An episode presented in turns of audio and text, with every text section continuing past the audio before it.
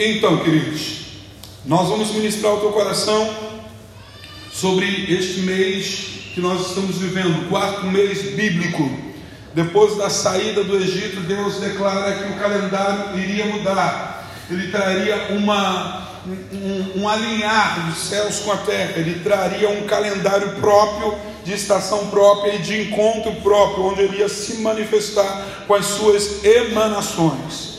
Então, este é o quarto mês. O primeiro mês é o mês que sai do Egito. Né? E aí nós, vamos, nós fomos falando durante esse, esse período, desde a Páscoa até agora, e os meses são marcados por datas específicas, por acontecimentos específicos, e uma vez que uma dimensão se abre, amados, ela não se fecha, ela continua aberta. Nós precisamos entender para acessá-la. Você está aí comigo, sim ou não? Então, então vamos lá, Isaías, Isaías capítulo de número 60, o verso é o verso de número 11. Aí na versão está revista e corrigida, é isso?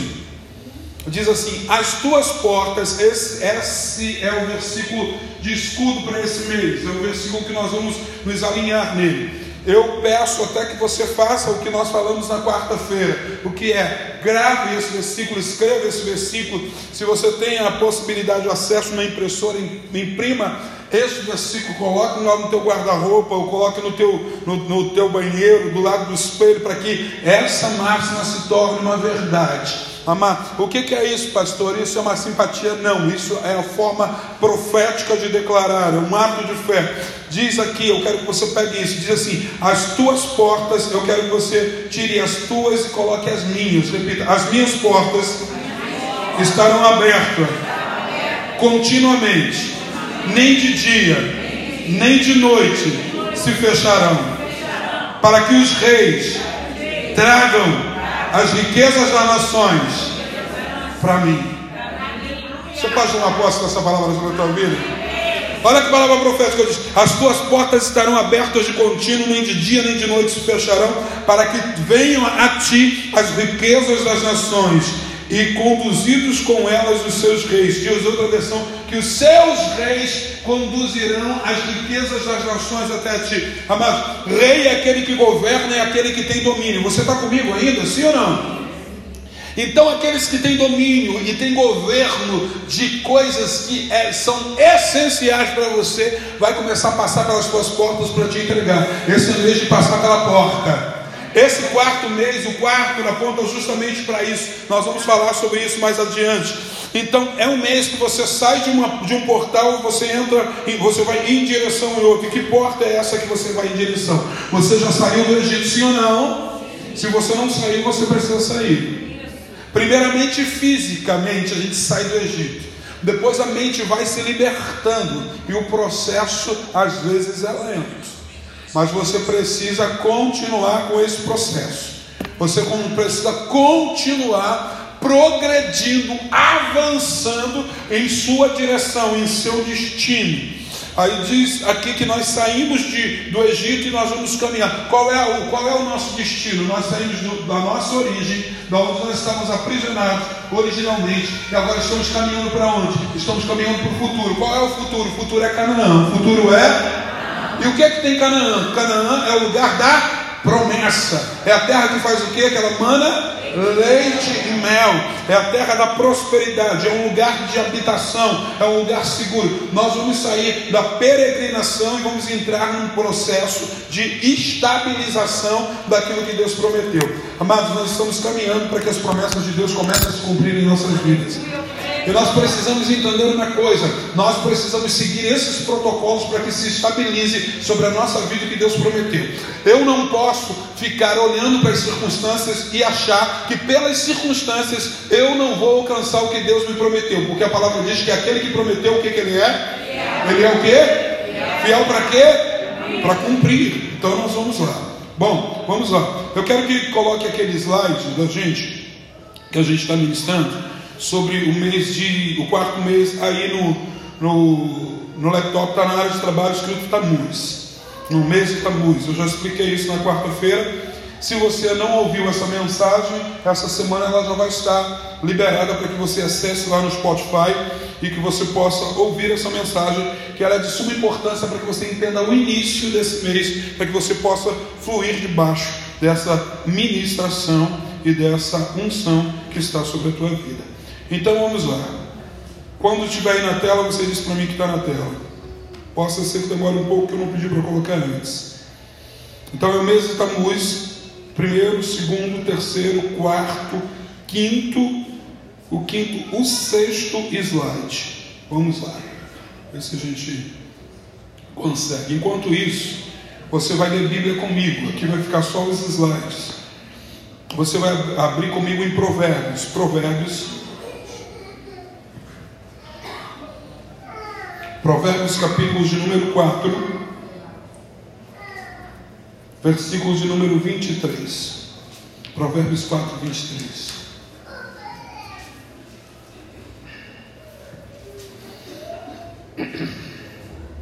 Esse é o mês que devemos fazer o que? Manter a vigilância no coração. Já está aí?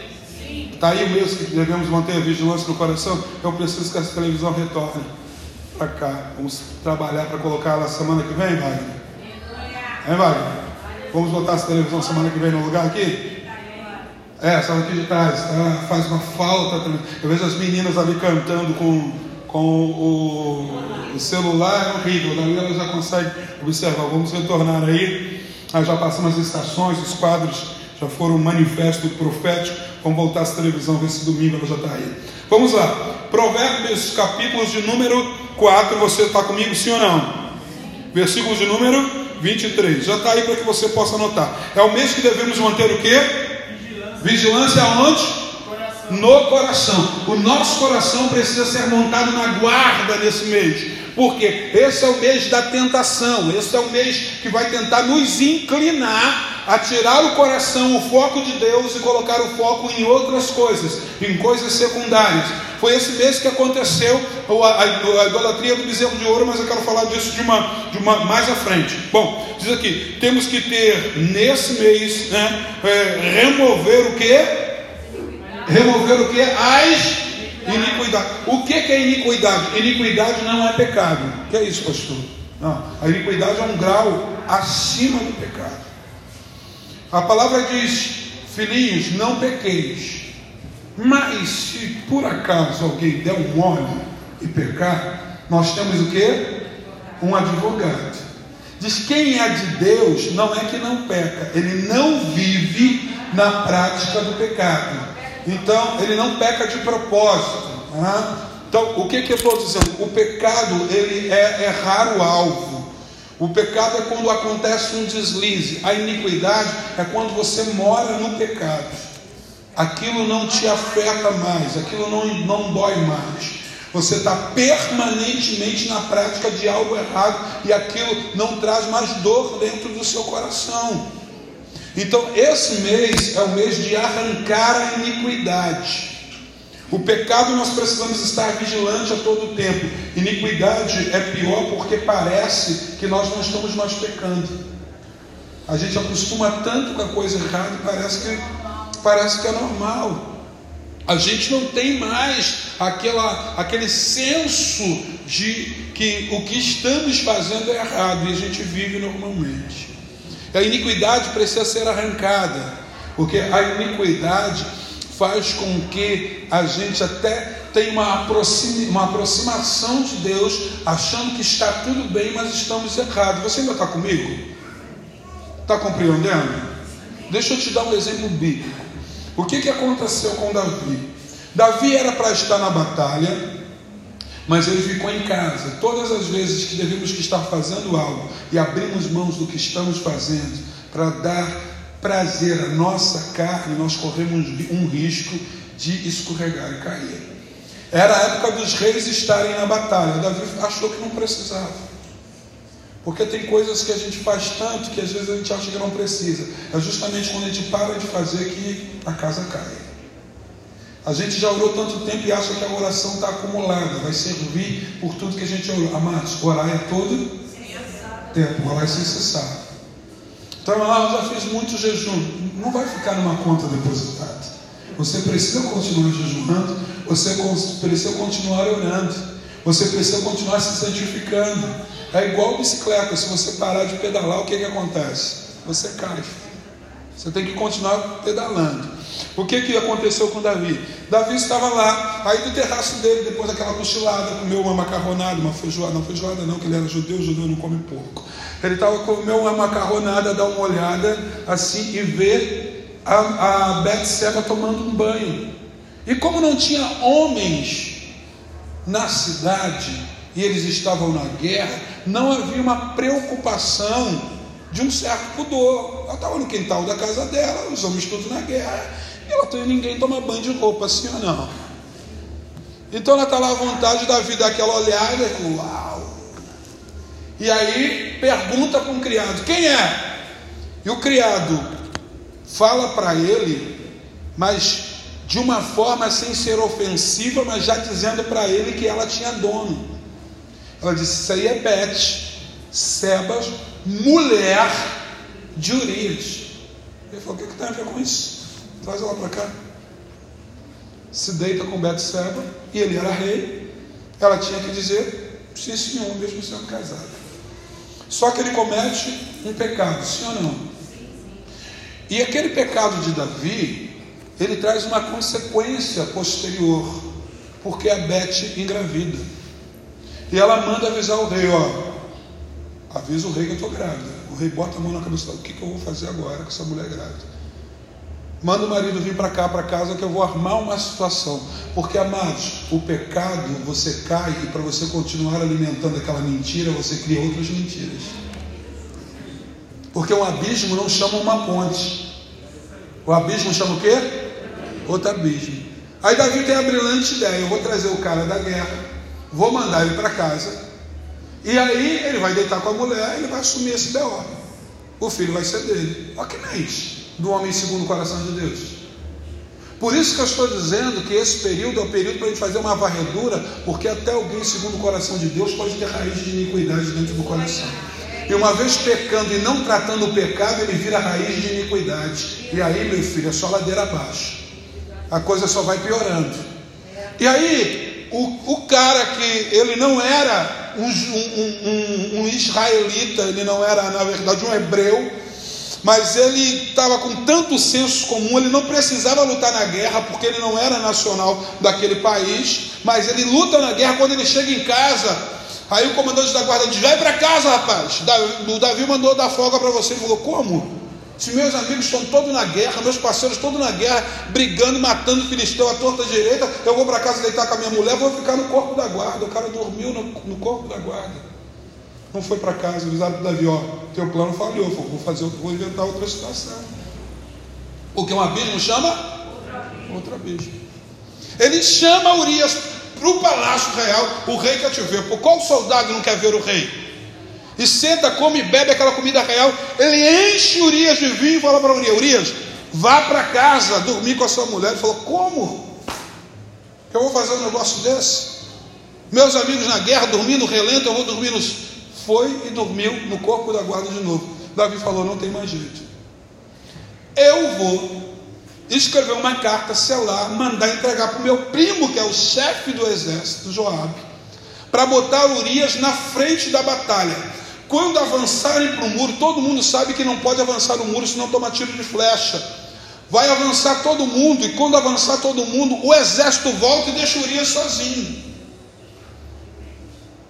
Olha a mente do, dominada já, já não era mais pecado. O pecado foi a Beth, agora já enraizou, virou raiz de iniquidade. Você ainda está aí? Tudo isso para te explicar o que é arrancar raiz de iniquidade. E aí, quando, quando Joab manda, recebe a carta, quem pega a carta? Urias. Joab tira o seu, olha para a carta, olha para Urias, entendi. Urias vai, avança, os frecheiros matam Urias. Ele manda o um recado e diz: Ó, perdemos muitos homens, mas o propósito foi cumprido. Urias morreu. Davi, Urias morreu, o problema está resolvido. Mas não estava resolvido, ainda tinha raiz de iniquidade. O problema, aos olhos humanos, estava resolvido, mas aos olhos de Deus, ele vê a raiz de iniquidade lá dentro do coração. Ele manda trazer Betseba para o palácio faz dela sua rainha e a vida segue.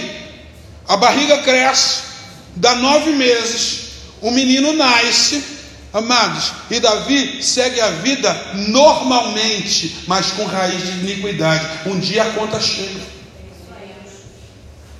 Até que o garoto nasceu, enfermou, e o profeta chega para ele e diz: Conta aquela história que você já conhece. Havia um homem, ele chega para Davi e diz: Havia um homem que tinha muitas ovelhas. E aí chega um visitante na casa desse homem e ele vai prestar uma homenagem de receptividade, que isso é um costume do Oriente Médio, recepcionar bem. Você é muito bem recepcionado no Oriente Médio.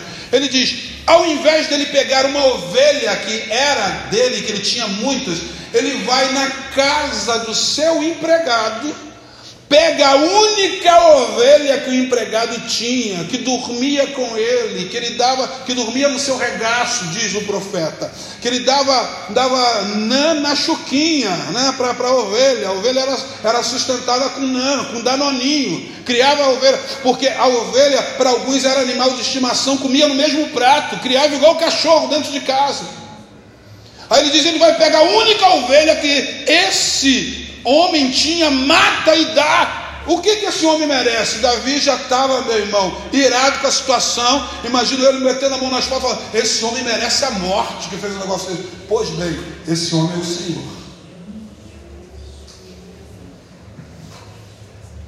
Urias só tinha a mulher dele, só tinha quantas mulheres quisesse, concubinas, quantas o Senhor quisesse, só pegou a dele e ainda matou. Falou: Olha só, a espada do Senhor nunca mais se apartará da tua casa. Outra coisa, o garoto vai morrer, tá?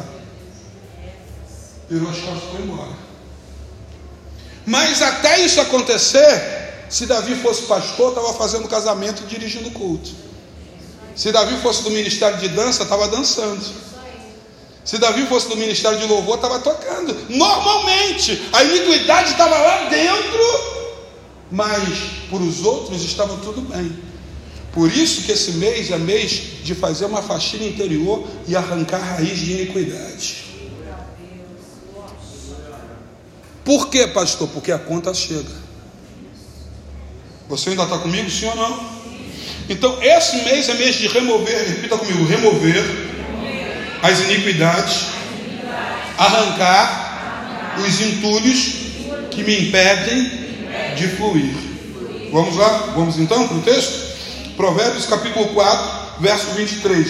Sobre tudo que deve guardar, faz o quê? Guarda, o que, que você vai guardar? Guarda o teu? Por quê?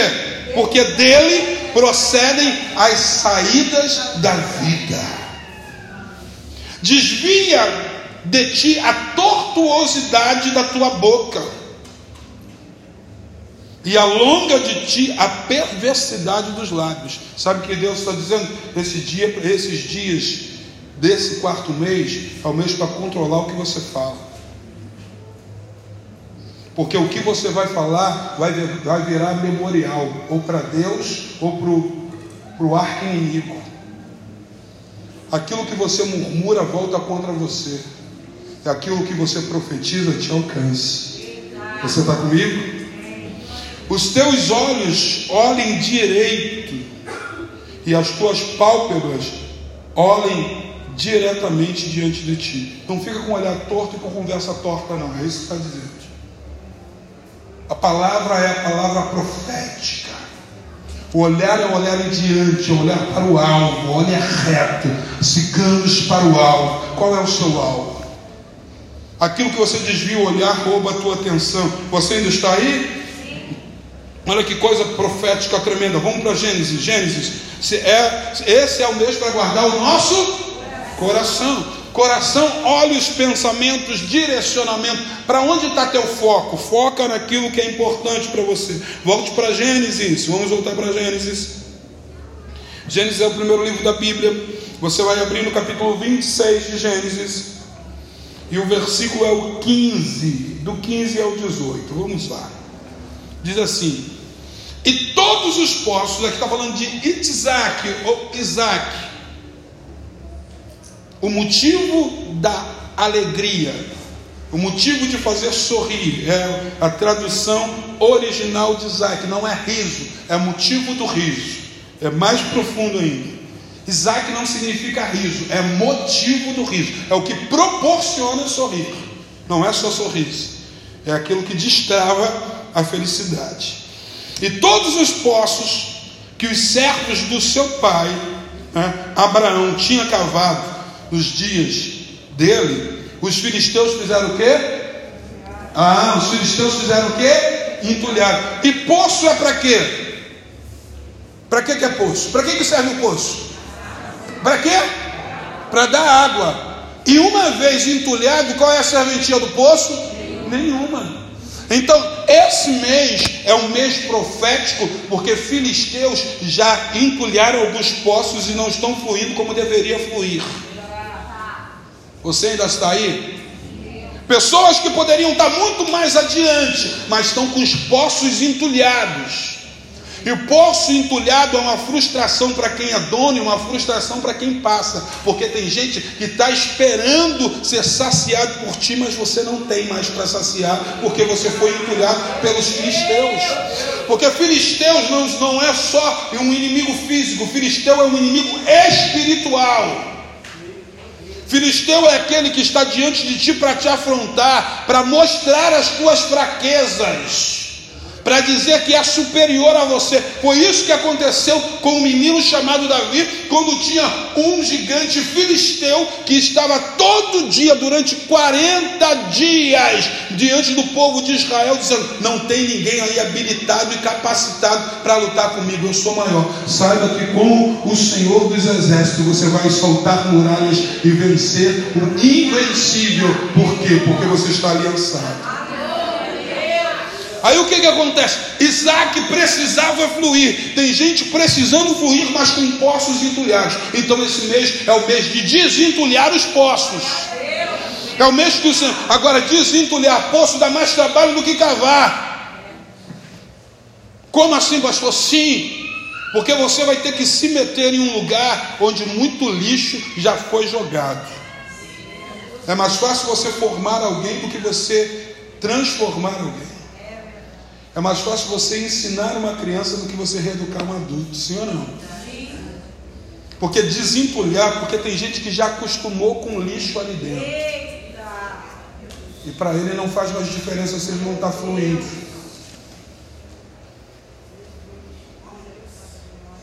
Eu tive a oportunidade de ter algumas experiências quando criança. Meu pai criava porcos. E a gente tinha um quintal muito grande, eram dois quintais, e um dos quintais tinha um chiqueiro, mas é interessante. Meu pai todo dia de manhã acordava, ia lá, lavava os chiqueiros, os chiqueiros tudo cimentadinho, com ralo, tudo bonitinho. Lavava o chiqueiro, colocava criolina, meu querido, podia botar tchuanchu no chiqueiro. E quem chegasse na, na, na, ali no, no portão ia sentir o cheiro dos porcos. Mas o interessante é que você sente o cheiro quando você chega. Depois de 10 minutos, 15 minutos, 20 minutos, 30 minutos conversando, amados, você se adapta ao cheiro dos porcos. Quem gosta de criar cachorro dentro de casa, às vezes fica aquela morrinha de cachorro dentro de casa. Você não sente porque teu nariz já foi treinado. Sim ou não? Mas quando a gente chega numa casa, mas tu sente de cara, depois que tu senta, traz um cafezinho, tu bate um papo, liga a Sky, acabou, você acostuma com o cheiro de cachorro molhado. Porque tem gente que está com os poços entulhados e já acostumou com essa vida de improdutividade, das coisas não darem certo, está achando que é isso mesmo. Que é normal, não é. Os teus poços foram entulhados por inimigos filisteus e você tem que tomar um posicionamento. E esse é o mês de tomar esse posicionamento. Porque se você não desentulhar esses poços, não vai ter água. Se não tiver água, não tem produtividade. E sem produtividade você não acessa lugares altos. Aí diz aqui o texto, posso ir mais adiante?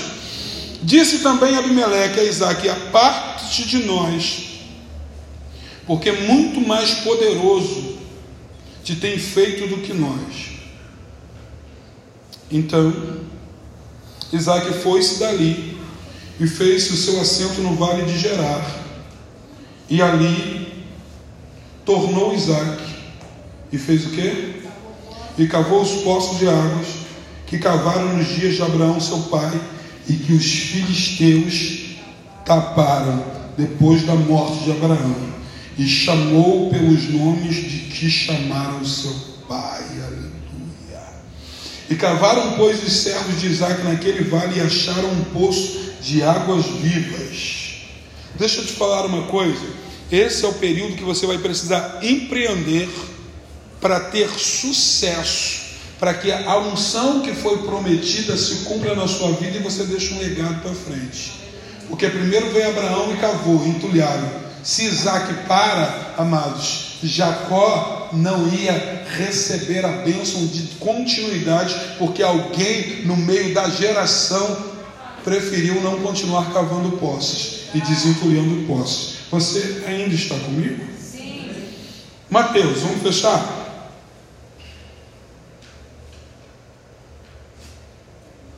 Mateus capítulo de número 25.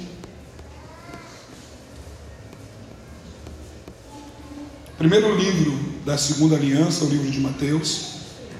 Depois, depois de Malaquias, 23, é isso? Então. 23, 25, não é isso? Eu falei 25, né? É 23, correto? De 25 a 28. Vamos lá. Ai de vós, escribas, hipócritas, essas são palavras de quem? De Yeshua, de Jesus, do Messias. Pois vocês querem limpar o exterior do corpo, perdão, do copo, corpo, não do copo, e do prato, mas o interior está cheio de rapina e de iniquidade. Fariseu cego, limpa primeiro o que? O interior do copo e do prato, para que também o exterior fique limpo. Ai de vós, escribas, fariseus, hipócritas, pois sois semelhantes a sepulcros caiados, que por, to, e por, que por fora realmente parece hermoso, formoso, bonito, mas interiormente estão cheios de ossos, de mortos e de todo tipo de imundície. Assim também vós, exteriormente, pareceis justo aos homens, mas o interior está cheio de hipocrisia e iniquidade. Então, esses dias são dias para guardar o nosso coração e que a gente transmita aquilo que a gente realmente é por dentro. A sua essência vai brotar para fora. A sua essência vai sair. E por isso que você precisa fazer um exercício de limpeza. Esse, esse mês é um mês de terapia interior, encontro com você mesmo. Vai fazer uma DR com você mesmo. Discuta a tua relação com você e com Deus. Como você está agindo? Olhe para você e vê se você está fluindo naquilo que Deus projetou a nível de promessa. Isaac era um detentor de promessa, mas tinha poços entulhados. Eu não sei o que entulhou seus poços, mas esse mês é o mês que o Senhor está dando um up para que você alcance aquilo que Ele prometeu para você. Você pode aplaudir o Senhor?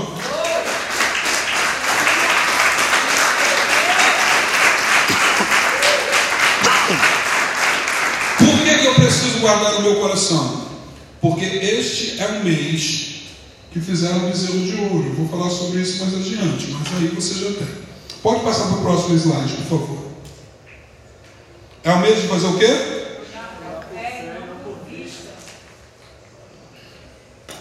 Aleluia. De andar por fé e não passa mais o outro. Qual é o mês de fazer o quê? Uau! Escolher é mês de escolha. Repita, o quarto mês é o mês de escolha. O que, que eu vou fazer? Você vai decidir, cara. Porque você precisa decidir o que você quer, até para Deus, amados, fazer o que Ele precisa fazer. Pastor, como isso? Por quê? Porque Deus respeita, sabe o que? As nossas escolhas. Olha o que, que, acontece quando Jesus chega na maioria das vezes? Jesus chega para alguém que está enfermo, e qual a pergunta de Jesus? Por que, que Jesus faz essa pergunta? Esta é a minha pergunta. Por que Jesus faz essa pergunta?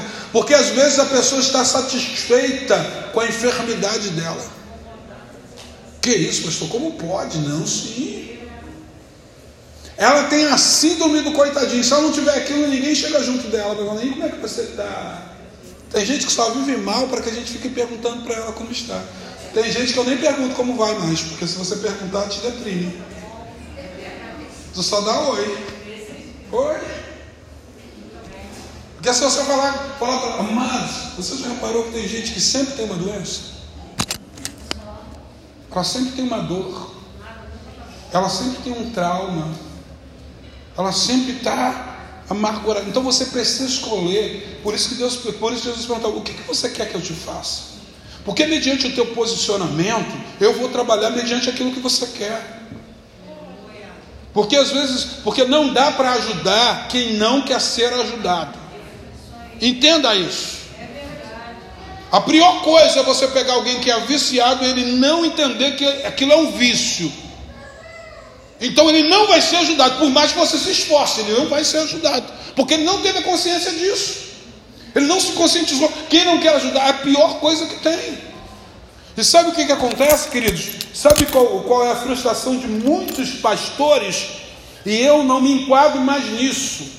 Porque a frustração da maioria dos pastores que eles querem fazer com que alguém é, entre no seu destino, mas essa pessoa nunca nem nasceu de novo. Então não dá.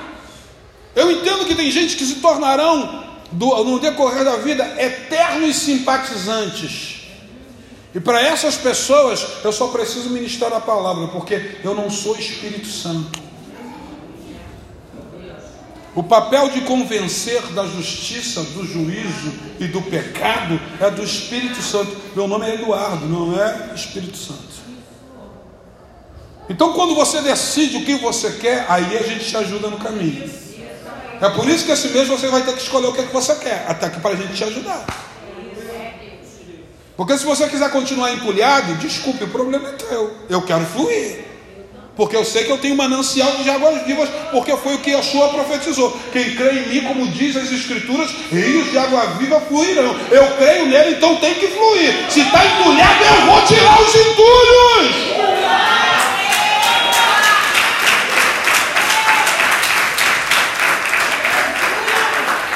Agora entenda algo em Deus: tem coisas que Deus não vai fazer para você e por você, você tem que fazer. O papel de Yeshua era ressuscitar Lázaro, o papel dos homens era tirar a pedra. Sempre tirar a pedra é nossa parte. A parte, essa parte física é nossa, tirar a pedra. A água já está ali, mas para que flua, você tem que desentupir, desentulhar o que está impedindo de você fluir. Esses dias você precisa identificar isso e falar: eu vou tirar isso da minha vida. Eu vou abrir mão desse relacionamento que é contaminoso. Contaminoso? Ou contagioso? Eu lembrei da profundidade da fundura, da fundura, da fundura. Meu Deus. Esse relacionamento é contagioso. Então eu preciso abrir mão disso. E eu não estou falando de relacionamento, amado, de, é, é, é, entre pessoas. São sobre coisas.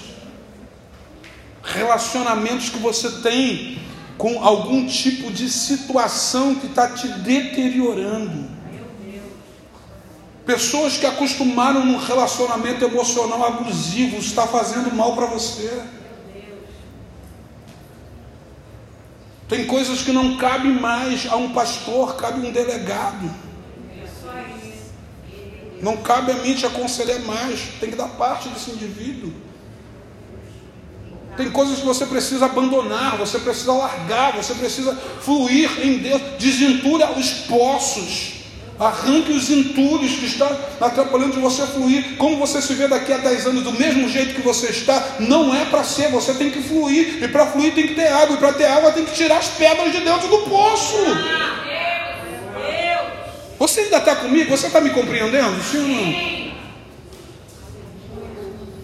De escolher o caminho da bênção ou o caminho da maldição. É tempo de quê? Definição. Defina hoje.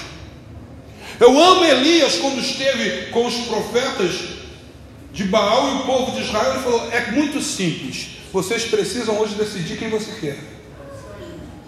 Para mim é muito tranquilo isso, Elias falando. Se, vamos fazer o seguinte: se Baal é Deus, abre mão de Sabaote, do Eterno, e vai cultuar Baal, pô. Vai se prostituir para Baal, vai praticar sexo ilícito, o que Baal, o, a, Baal e a Xerá praticaram, sexo grupal, isso é normal para você? Tá bom para você? Vai fazer. Agora, se Baal não é Deus e Deus é Deus, então seguia a, a Deus. Josué fez essa mesma, esse mesmo questionamento quando atravessou o Jordão falou: agora o negócio vai ficar sério.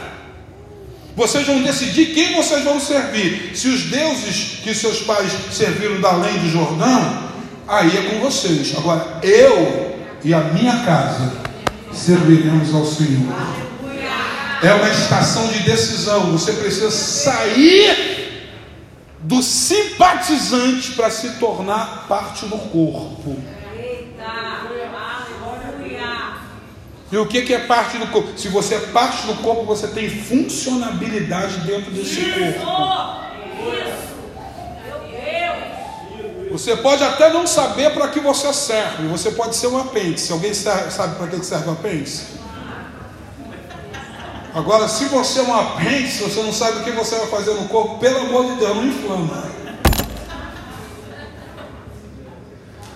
Você pode até não saber a sua função, mas Deus vai começar a te orientar com a, sua profundidade. Quando você começa a fluir, Deus vai começar a dizer para o que, que você veio, para que, que você tem, para qual o seu propósito, o que, que você vai fazer. Então você precisa entender isso. E esse mês é um mês, amados, de definição de o que, que você vai entregar. Se você vai entregar algo puro, se você vai entregar algo contaminado, é você que vai decidir. Porque o, o mês 4 aponta também para o capítulo 4 de Gênesis, que é o período da oferta de Abel e de Caim. Um decidiu entregar algo bom, outro falou: vou levar qualquer coisa. Você pode levar qualquer coisa, o negócio é que Deus não aceita qualquer coisa. Deus não aceita mais ou menos. Você está comigo, sim ou não? Ou é frio ou é? Se for morno. Morno é o quê? Morno é mais ou menos. Não está nem frio, nem está quente, está meio morninho. Mas sabe o que ele diz? Se for frio, se for morno, eu vomito da boca. Antes fosse frio ou quente, mas morno vomitar ele. Vamos voltar para Deuteronômio? Vamos lá. Vem comigo. É o quinto livro, é o livro da repetição das leis, capítulo 11. Você está entendendo o que eu estou falando? Está tá didático? Hoje não é para cair fogo do céu, não. Hoje é para que você entenda. Hoje não é para receba, não. Hoje é entenda.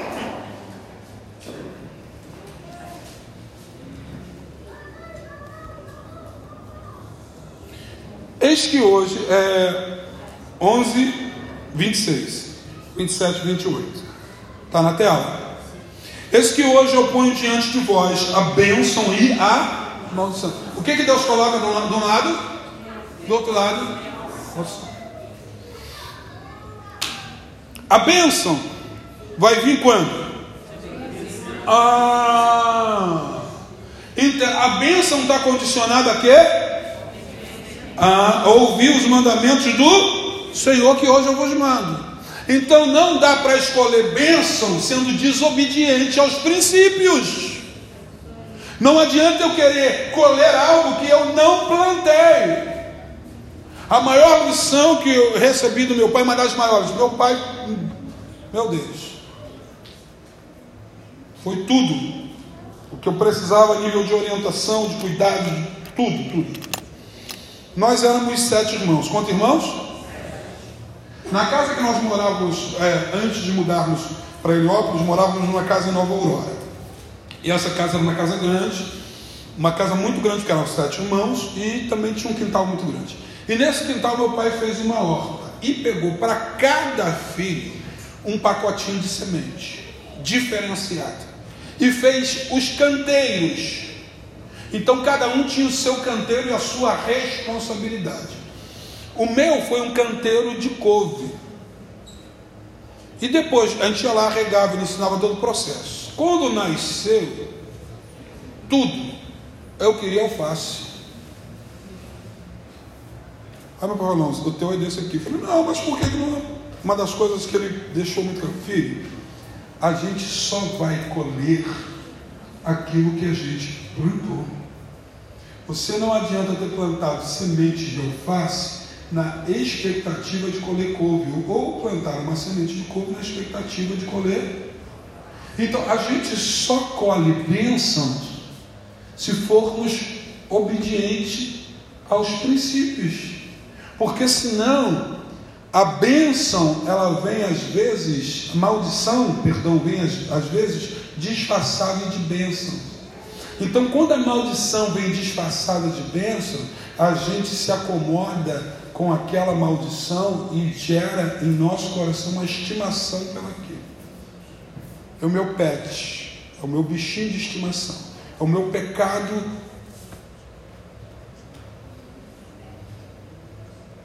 É o meu demônio próprio. Tem gente que tem domínio próprio, tem gente que tem demônio próprio. O demônio próprio é alguém para botar a culpa quando as coisas dão errado. A culpa sempre é de alguém. Ele cria. Vocês não vão lembrar disso, mas quem é muito antigo, há muito tempo, né, tinha um, não sei se é uma novela, um seriado, que o cara criava um demônio dentro da garrafa tal do Zé Leotério. Alguém lembra disso, gente? Vocês são velhos também, né? Misericórdia. Então nos chocou um ovo debaixo do, do braço durante um, um período, um tempo. E aquele ficou, parece, 21 dias com o ovo chocando debaixo do braço. Nasceu um cramunhão, ele botou dentro da garrafa. E ele tinha que. Na verdade, era uma mentira. Na verdade, isso era uma mentira, era uma lenda para que ele, ele fazia com que todo mundo acreditasse nisso. Mas tem gente que tem esse demôniozinho para botar a culpa em alguém.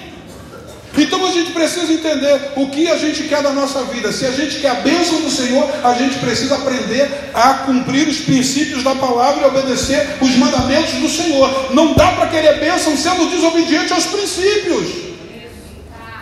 Porque senão eu tenho as, experiências só com algumas questões, algumas coisas, algumas situações, mas aquilo ali é só um disfarce para aquilo que ainda há de vir. Davi achou que aquele relacionamento com Beth, aquele filho naquele, naquele momento, era uma bênção, mas aquela bênção teve uma consequência, porque não era bênção. Deus precisou acabar com tudo, desmontar tudo. O garoto morreu para que o outro que nascesse já debaixo de uma legalidade pudesse fluir. Olha que coisa interessante. Ele precisou perder o fruto de um relacionamento que, que tinha contaminado, tendencioso, para que pudesse vir uma geração que desse continuidade. Algumas coisas na sua vida vão precisar ser largadas, deixadas, perdidas, para que você alcance o seu destino nele. Diz assim: porém, se não ouvirdes os mandamentos do Senhor vosso Deus, e se desviardes do caminho que hoje lhe ordeno, para seguir os outros deuses que não conheceis, e será que havendo o Senhor teu Deus te introduzido na terra que irás possuir, então pronunciarás a bênção sobre o monte Gerazim e a maldição sobre o monte Herbal. Capítulo 30, rápido, eu preciso passar. Gente, eu ainda estou no, no, no texto da semana passada ainda. 30, 15.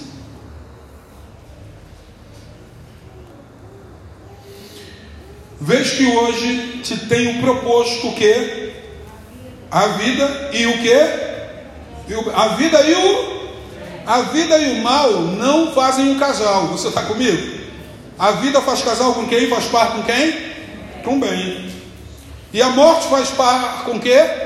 Com mal. Então, veja que hoje eu coloco, eu, eu, eu, eu tenho proposto a vida e o bem, a morte e o mal. Portanto, te ordeno que hoje ames o Senhor teu Deus, que andes nos seus caminhos, que guardes os seus mandamentos, os seus estatutos, os seus juízos, para que vivas e te multipliques, e o Senhor teu Deus te abençoará na terra a qual passares a possuir. Então, para possuir a terra da promessa, eu preciso andar nos caminhos do Senhor. Ah. É um mês para quebrar todo esse julgo, todo o ocultismo do Egito, todas as práticas do Egito, porque às vezes a gente quer caminhar em direção à terra prometida, trazendo as práticas do Egito conosco. Do mundo passado, do Egito a Canaã, teremos que fazer alguns ajustes durante o caminho, e nós estamos aqui justamente para isso mês para quebrar o poder do ocultismo, ver o seu avanço e reajustá-lo para os dias à frente. Então tem dias de promessas e de conquista à frente. Ou você fica vivendo o que você viveu até o dia de hoje, ou você entra no seu destino. Quem quer entrar no seu destino em Deus? Quem quer entrar no seu destino em Deus? Então escolha a bênção para viver bem.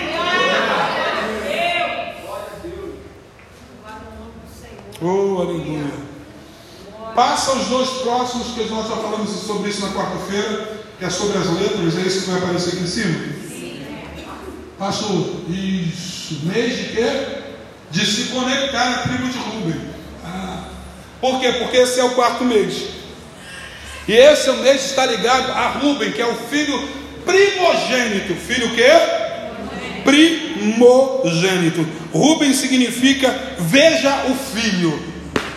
Ah ver, examinar, inspecionar, considerar fruto, membro, integrante. Pode, pode dar mais um, um enter aí. Mesmo está conectado à tribo de Rubem. Rubem significa isso. Deus viu que. Por que Rubem? Rubem é o filho de Jacó, o primeiro filho de Jacó, o primeiro filho de Jacó. Então teve o primeiro patriarca que foi quem?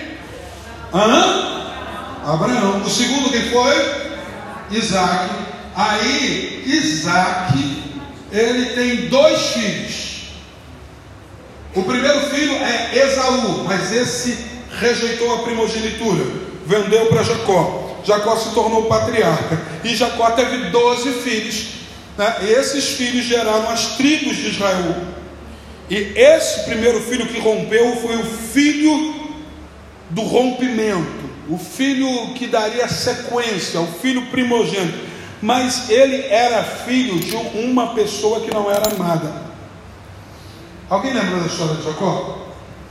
Rapidamente, só para que a gente possa desenvolver isso. Deixa eu ver quanto tempo nós estamos ministrando. Meu Deus, já tem 50 minutos. Nós vamos lá.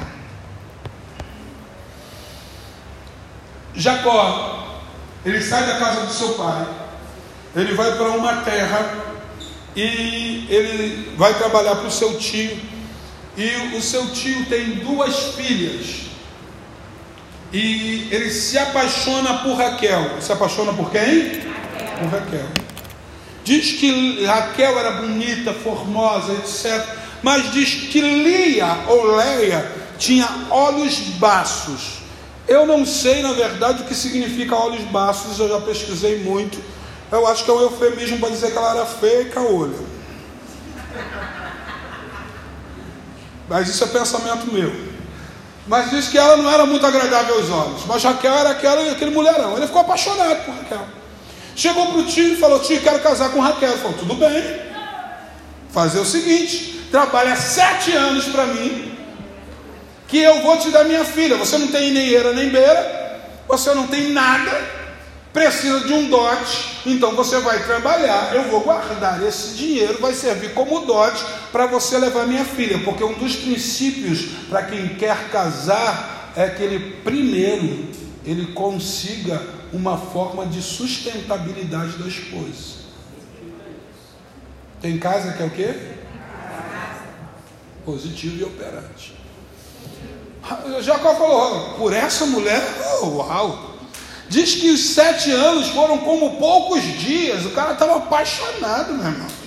Trabalhava sete anos, só folgava o Shabat, que era das, das, das cinco horas da tarde de sexta às cinco horas da tarde de sábado. O restante era trabalhando direto. E diz que sete anos passou como se fosse poucos dias. Chegou o dia do casamento. Aí chega no dia do casamento, só que Jacó, ele tinha já uma fama de ser enrolão, mas ele não sabia que isso era de família. O tio dele dava nó em pingo de éter. E Jacó achando que era malandro. E quando Jacó está nessa situação, fala para o casamento: opa, festa sete dias. Amados, quem tinha filha, filha mulher é sete dias bancando festa. Então, sete dias, chamava todo mundo, comida à vontade, sete dias, o som, o som cantando, dançando e tal, celebrando. No último dia se armava uma tenda, e as damas de companhia, elas levavam o noivo até a tenda, e quando chegava na tenda, a noiva já estava lá e a festa rolando. E eles iam, mantinham o seu relacionamento. No outro dia, ainda da festa, saía com um lençol sujo de sangue e mostrava que estava tudo certo e consumou. Bom, depois que Labão encheu Jacó com o fermento do vinho, levou Jacó para a tenda. E o cara, no escuro, no deserto, o cara meio chapado no dia que ele acorda, ele olha para o lado e está a olha lá olhando para ele. O que, que é isso, meu Deus? Trabalhei sete anos para isso. Volta para falar com o tio. O tio falou: ah, lá é um outro costume. Aqui é outra coisa que é diferente. Aqui não se dá a filha mais nova para casar antes da mais velha. Aqui o costume não é esse. Agora, como tu já consumou o casamento, a tua mulher é Lia. Aí diz que Jacó amava Raquel e não Lia. Não é que ele não era, que ele era analfabeto, não, sabia ler, sabia escrever. Ele não, não amava Lia. Jacó amava Raquel e não Lia. E aí ele fala, mas eu tenho um negócio bom para você aí. Jacó falou para ele, manda, trabalha mais sete anos. Eu vou fazer o seguinte, cumpre a, o período de, de núpcias ou a lua de mel, que são sete dias, depois a gente faz outro casamento, fica com as duas, mas vai trabalhar mais sete anos. Você ainda está aí? Você ainda está comigo? Só que o seguinte, Raquel não dava filhos, Elia também não dava filhos. Até que Deus estava olhando e vendo que as duas tinham parte no projeto dele. Porque não é, não significa que a gente não goste de uma coisa que Deus não goste. Você está comigo? O coração de Deus se inclinou para Lia. E ela teve um filho chamado Rubens. E quando se tinha um filho, a atenção voltava-se toda para a mulher que abriu a madre porque o filho mais velho ganhava porção dobrada da herança. Então ela estava segura que ela teria o suficiente para viver na velhice e não dependia mais de ser a segunda, como Ana e Penina. Alguém lembra dessa história da Bíblia lá? Então ela falou: agora eu estou segura, Deus me deu esse menino. Então Rubens é, é, a, dá o apontamento para a restauração das coisas que são desprezíveis.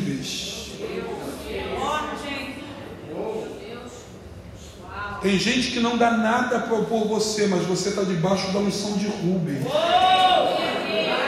Deus vai olhar para você, aleluia. Deus vai colocar o holofote para você, por quê? Porque você está em uma estação favorável. Olha capítulo 30, vamos, vem comigo. Eu vou, eu vou precisar encerrar, já está no horário, mas fazer o quê? Quarta-feira tem continuidade da série. Gênesis capítulo 30, versículo de número 14.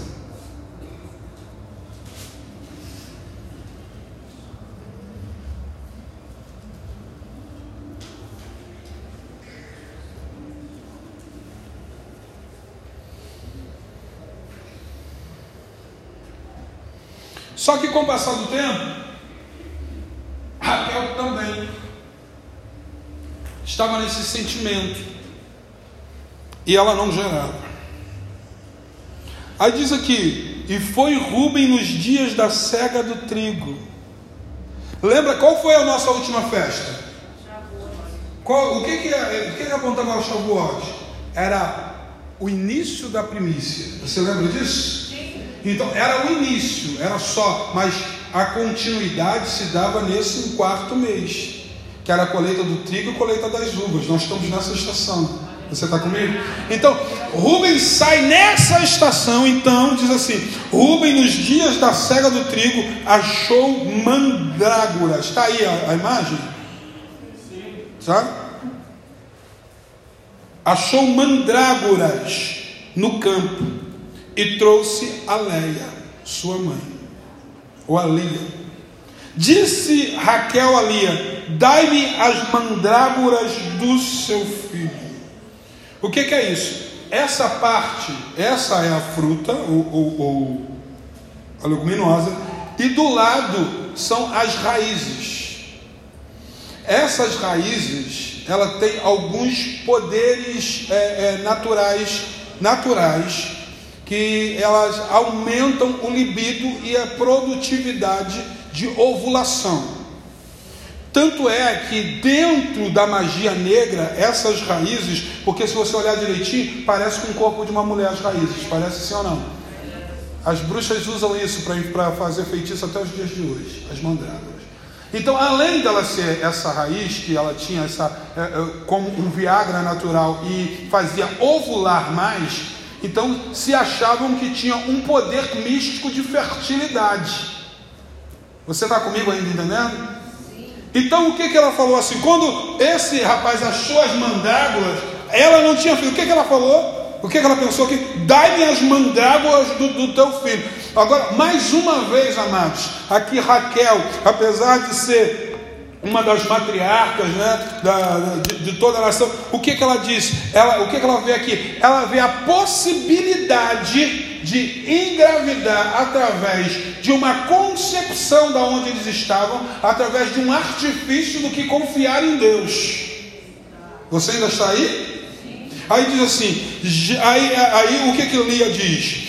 Já é pouco que hajas tomado meu marido, tomarás também as mandrágoras do meu filho? Então diz Raquel, olha o que, que Raquel falou para ela: negociou. Isso é inconcebível para a nossa cultura, né? Uma mulher hoje agora deve estar, tá, a brasileira, quando lê esse texto, deve se contorcer. Ela faz uma proposta. Qual foi a proposta?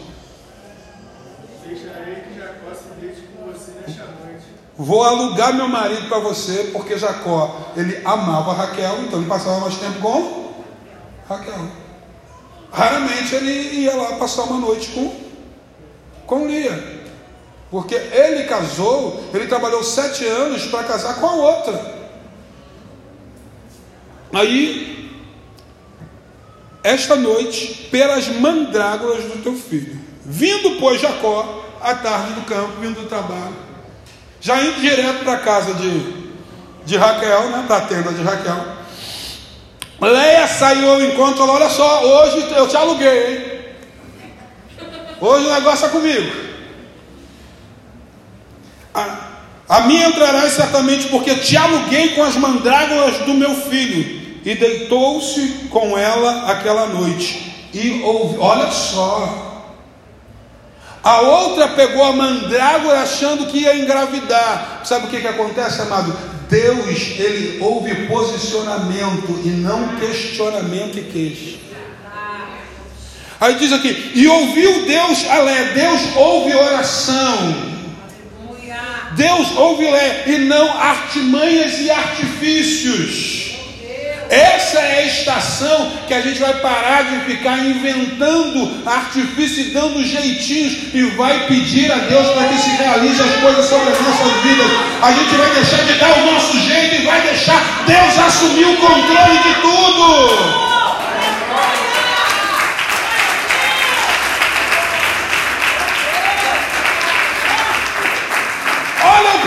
Pensamento de ela diz: Eu não preciso da mandrágora, eu preciso do meu marido. E se eu tiver ele do meu lado e Deus estando comigo, ela pode ter as mandrágoras que tiver, ela pode ovular 200 óvulos que não vai dar certo, mas comigo vai funcionar porque eu creio no Deus que me deu Rubens e vai fazer eu dar outros filhos de novo. Então Rubens é aquele primogênito, mas que vai abrir o caminho da madre para que outros venham e continuem honrando. Esse vai ser um mês de honra sobre as nossas vidas. Deus vai dar continuidade ao projeto que começou. Aqueles que já receberam, receberão. Aqueles que não receberam, vão frutificar. Vai ser uma estação de ventres frutíferos.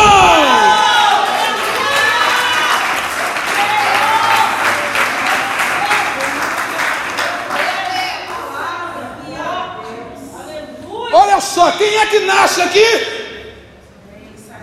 Oh, uau! O profético surge aí.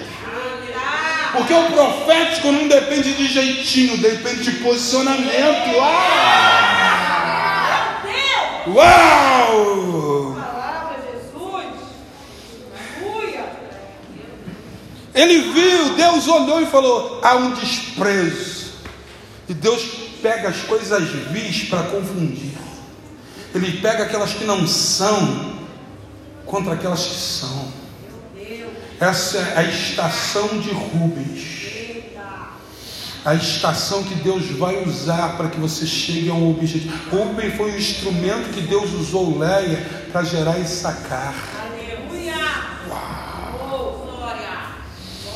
A unção do filho mais velho que vai dar continuidade a madre que vai continuar fluindo, frutificando, prosperando, aleluia. Porção dobrada, é o mês da porção. Você pode tomar posse disso? Esse é o mês da porção dobrada.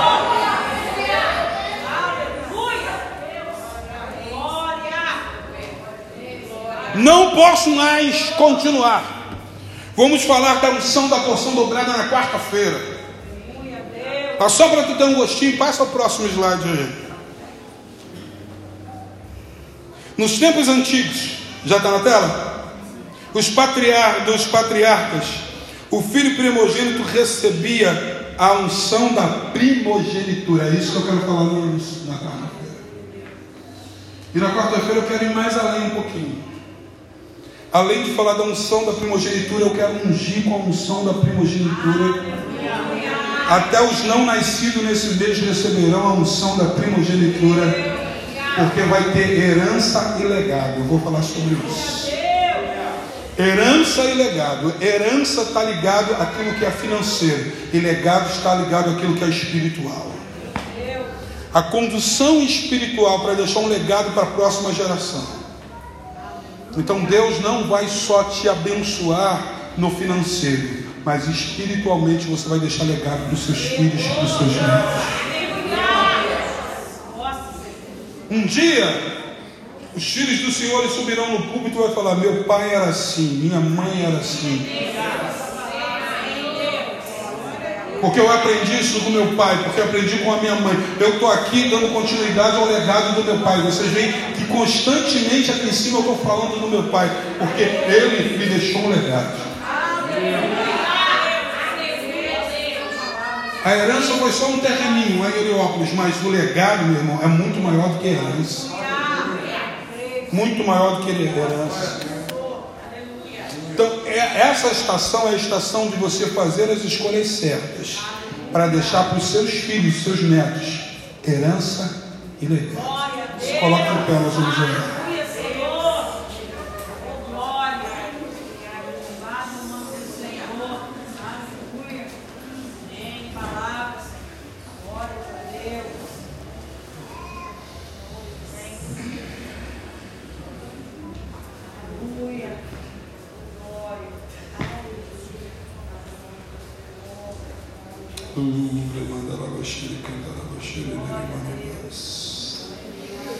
Estou vendo um tempo diferenciado chegando. Eu estou vendo um portal se abrindo a gente passando por esse portal. E o que, que nos espera do outro lado desse portal? Nos espera Canaã. Nos espera a terra prometida que mana leite e mel. Mas essa terra não pode ser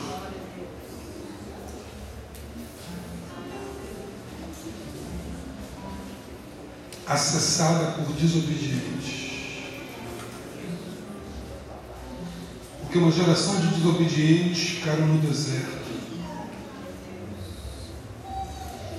Porque não é só a herança que nós precisamos deixar, nós precisamos deixar um legado.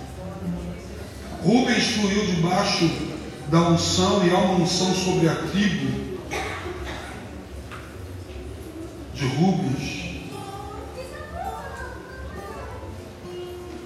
Mas um dos maiores levantes que aconteceu contra o ministério sacerdotal e sobre a liderança foi justamente da tribo de Rubens. Porque Datã, Coré e Abirão eram netos de Rubens. Porque quando nós estamos debaixo de uma unção, mas nós não fluímos debaixo dessa unção, a gente não consegue deixar legado para a próxima geração.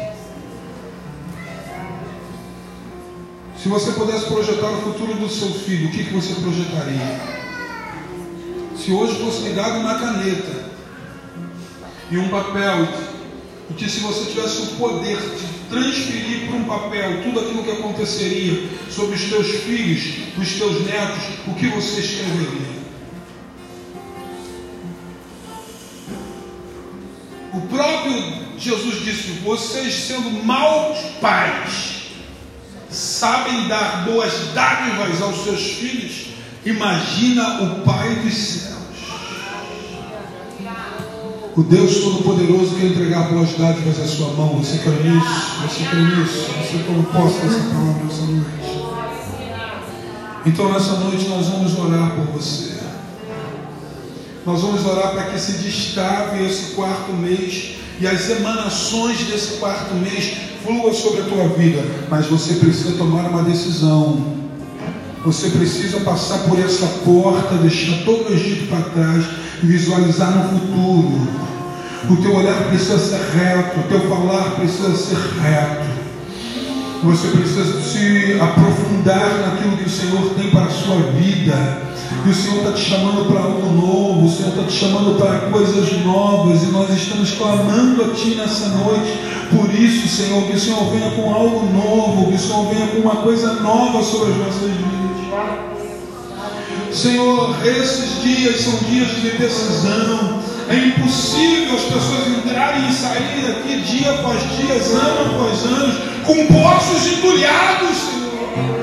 Senhor, nós não admitimos mais isso, mas para que isso aconteça, é preciso que haja um posicionamento dos filhos dessa casa. Para pensar, eu preciso desentulhar meus poços, a tua ficha precisa cair.